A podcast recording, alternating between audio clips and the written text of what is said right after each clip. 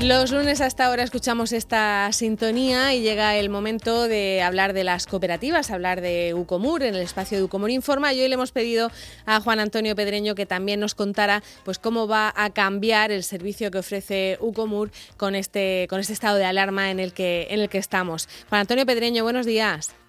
Hola, ¿qué? Buenos días. Bueno, ¿cómo va a funcionar Ucomur estos días? bueno, de momento tenemos cerrado porque eh, bueno, nos parecía, nos parece que, que nosotros atendemos cara al público fundamentalmente.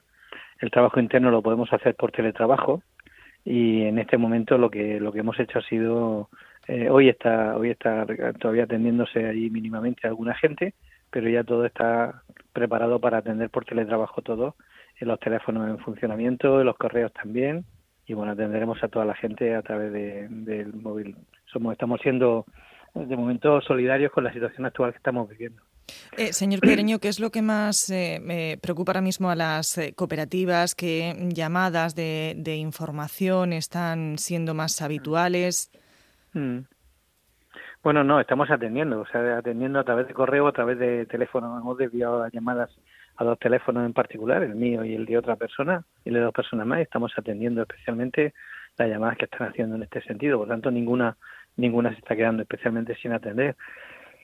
Yo creo que ahora mismo estamos viendo unos momentos complicados. Esta semana es una semana también un poco partida porque el jueves es fiesta también y por tanto hemos decidido, al menos esta semana, tomarnos el, espacio de, atender, eh, de atender sobre todo que nos han recomendado que era un pico importante de fechas para la propagación del virus y por tanto lo que hacemos es en este caso tomar las medidas suficientes como para que en una organización como la nuestra bueno, podamos atender, pero al mismo tiempo podemos ser, eh, podemos estar comprometidos con la situación de no transmisión del virus. Eh, imagino que como en el caso de los autónomos, de los empresarios en general, pues las empresas cooperativas tendrán también sus miedos y sus demandas hacia el gobierno regional y hacia el gobierno central. ¿Qué, qué ayudas esperan o qué ayudas les gustaría obtener?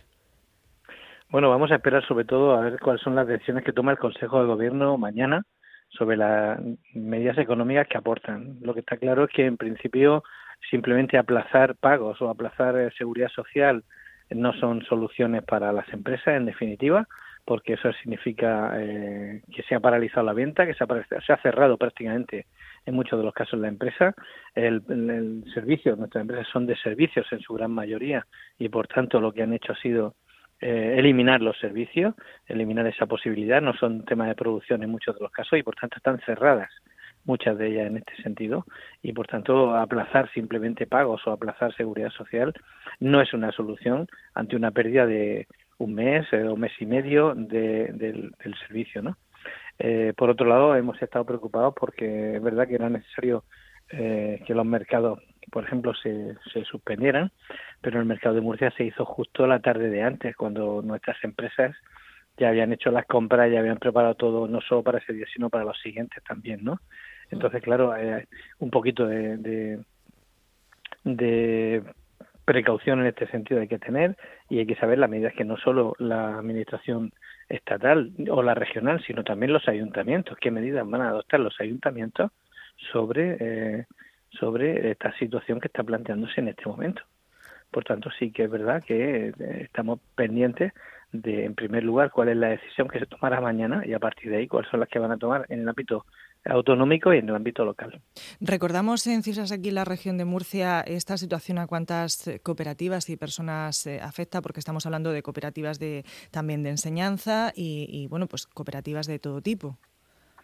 Bueno, las de enseñanza en concreto eh, no les afectará puesto que puesto que en principio eh, lo que sería el tema somos centros sostenidos con fondos públicos y se va se va a continuar exactamente igual que con un centro público, por tanto seguirán abonando los gastos de funcionamiento y las mensualidades. Y tendrán que hacer enseñanza enseñanza online, ¿no? Como están haciendo también los públicos, nos contaba esta mañana la, la consejera de eh, Educación. cada centro está hablando, está preparando ahí su, su alternativa su alternativa con sus alumnos y demás para ver de qué manera puede puede abordar en este caso las mejores enseñanzas en este sentido, a ver cómo puede esos mecanismos, no todas lo tienen preparado, pero sí que es verdad que nos obliga a que efectivamente establezcamos unos mecanismos para dar respuesta a los alumnos que nos lo solicitan. Sí.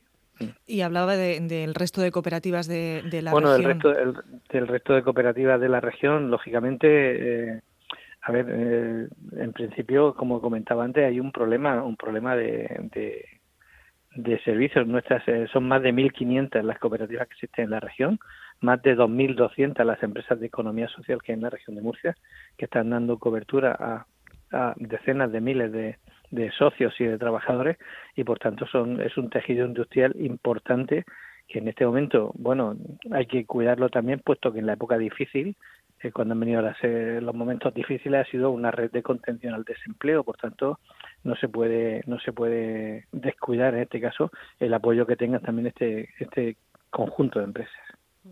Bueno, pues eh, mucho ánimo también a todas las cooperativas y nada, si quiere el próximo lunes, pues volvemos a llamarle o si quiere lanzar algún mensaje ahora para los cooperativistas que sepan que estáis, que estáis por teléfono, ¿no? Bueno, nosotros ahora mismo estamos eh, estamos dando respuesta a toda la gente que nos lo solicita. Mi teléfono está está abierto, mi correo electrónico exactamente igual y estoy en contacto con decenas de cooperativas en este sentido. Yo solo quiero agradecer especialmente el trabajo que se está haciendo desde las diferentes administraciones desde la, sobre todo desde el ámbito sanitario, eh, también un, apoyo especial a una cooperativa que se ha volcado con este tema, como es Ambulancias de Lorca, que ha sido reclamada nuevamente para atender eh, ante esta situación de, emergencia eh, el, el, apoyo del transporte de las personas en este sentido. Y sobre todo, pues bueno, pues agradecer esta situación y sobre todo pedir un punto de, de tranquilidad, un punto de esperanza, que esto va a ser cosa de de unos días y en unos días vamos a superar esta situación y vamos a volver a una situación eh, similar a la que teníamos antes, pero quizá algunas cosas en nuestro día a día cambian y le demos más valor a algunas cosas que a otras en este sentido. Y por tanto yo creo que vamos a salir fortalecidos en general. Ojalá, ojalá. Juan Antonio Pedreño, muchísimas gracias. Gracias a vosotros. Hasta luego.